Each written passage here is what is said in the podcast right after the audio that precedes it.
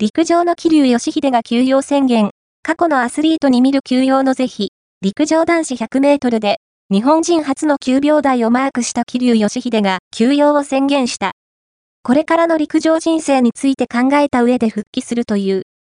桐生に限らず、近年は、五輪後に休養するアスリートが増えてきた。桐生のケースを考えるとともに、過去に休養した選手を振り返る。